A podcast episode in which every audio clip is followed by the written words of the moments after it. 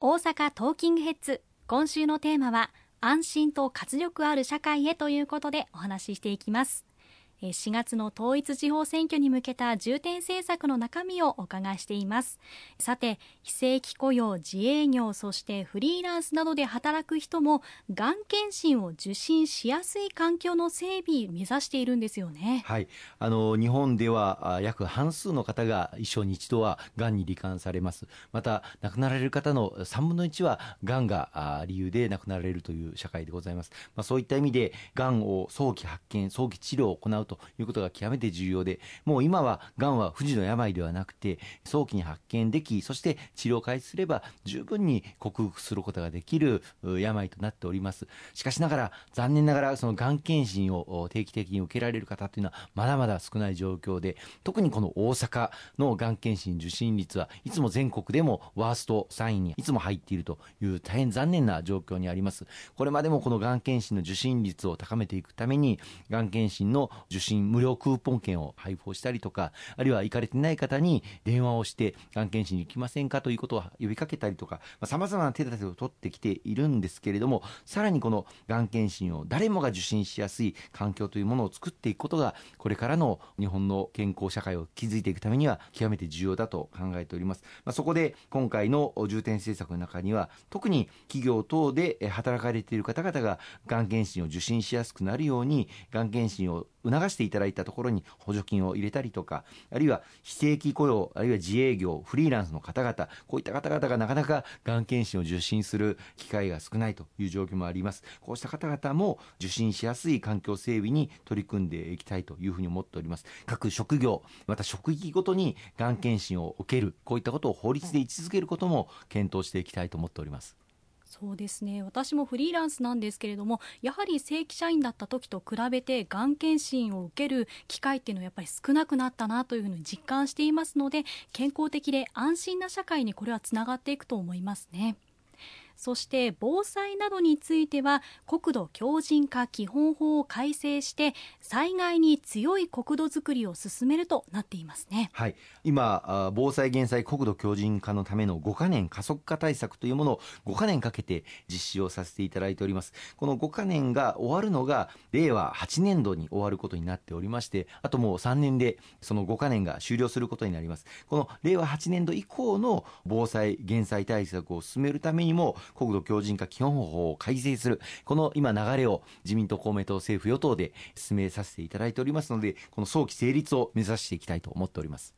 かりました。安心と活力ある社会へということですけれどもまあこうして見ていきますとやはり地方の力が必要な政策が挙げられていることがわかりますね。そうですね。あの防災減災国土強靭化といいましてもそれぞれの地域地域の例えば老朽化した橋であったりとかあるいはトンネルであったりとかあるいは水道管下水管であったりとかそれぞれの管理は地方自治体が行っているものが多くございます。こうした一つ一つ地域地域の防災、減災、国土強靭化を推進していく、それを国で全力でバックアップをしていく、この地方と国の連携というものが極めて重要になってまいります。で、そこでやはり重要なのは地方自治体の役割、また地方議会、地方議員の役割というものが極めて重要で、それぞれの地域の課題をきちっと地方議員が把握をしているのか、またその課題に対して具体的に取り組んでいるのか、また取り組みを行って結果を出しているのか、これをぜひ地域住民のの皆様によくよく見ていただいて、この4月の統一地方選挙、しっかり働いて結果を出せる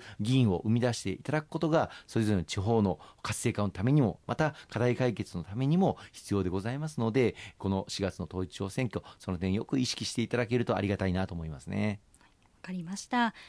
まあ、また国の政策と似ているところで言うと物価高対策といった部分もありますね。すでに実施している電気都市ガス代などの高騰対策についてもありますけれども、まあ、地域によっての特色などもあるんでしょうか？そうですね。電気料金ガス料金につきましては今月から引き下げ策がスタートしておりますけれどもこれはそれぞれの地域地域の電気事業者また都市ガス事業者このご協力をいただいて行っております。例えば電気代につきましてはこの関西地域でも関西電力さんはじめ国の事業に応じて対応していただいて1キロワットアワーあたり7円の引き下げを行うということを表明していただいております。しかし全国各地見ますとこの3月にさらに燃料高騰の中で電気料金の引き上げを行わなければならないという地域もございます。そういった地域も含めて電気料金のさらなる引き下げができないかということにも取り組んでいきたいと思っています。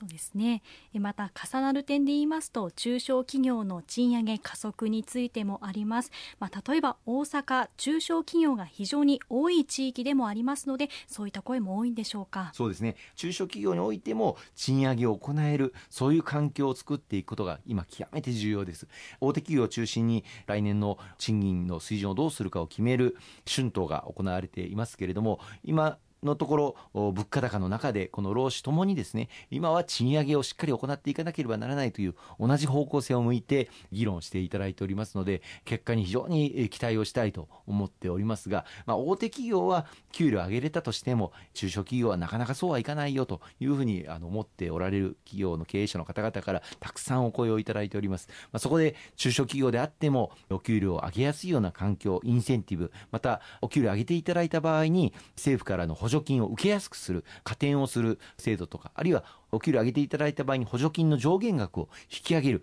こういったことも大幅に今回拡充をさせていただきました。持続化補助金あるいは事業再構築補助金 IT 化補助金様々な補助金制度があるんですがそのメニューの中で賃上げ枠というものも盛り込ませていただいておりまして、ぜひこういうものを活用していただいて、お給料を上げ、そしてこの補助金を取っていただくという流れを加速化していきたいと思いますし、それぞれ地域地域の中小企業の皆様にこういった制度があるんですよということを我々地方議員と連携をしてお伝えをし、周知徹底に図ってまいりたいと、そのように思っております。わかりました。非常に重要ですね。さて今日はお話を伺っている中で課題が山積する中地方議員さんの重要性というものを改めて感じました、まあ、日頃からの連携力これも含めて重要だということですね。そうですね。あの私ども公明党自民党とともに政権与党の一翼を担わせていただいて国政で仕事をさせていただいております。しかしその国政で決まったことあるいは勝ち取った、まあ、予算であったり補助金だったりこういったものをそれぞれの地域の住民の皆様あるいは企業の皆様にお届けできなければ何の意味もありませんのでやはり町議員としっかり連携をしてそれぞれ地域地域のお一人お一人のお手元にお届けをさせていただく。それがやはり最も行わなければならない我々の重要な仕事だと思っております。抱えておられる課題に必要な支援策とは一体何なのか。それを抱えておられる課題を把握をして日々研鑽を積んで必要な施策を練り上げそしてその施策をお届けをしていけるべく地方議員と連携をして今後とも全力を尽くしてまいりたいと思っております。石川さん今週もありがとうございました。今週も大変にありがとうございました。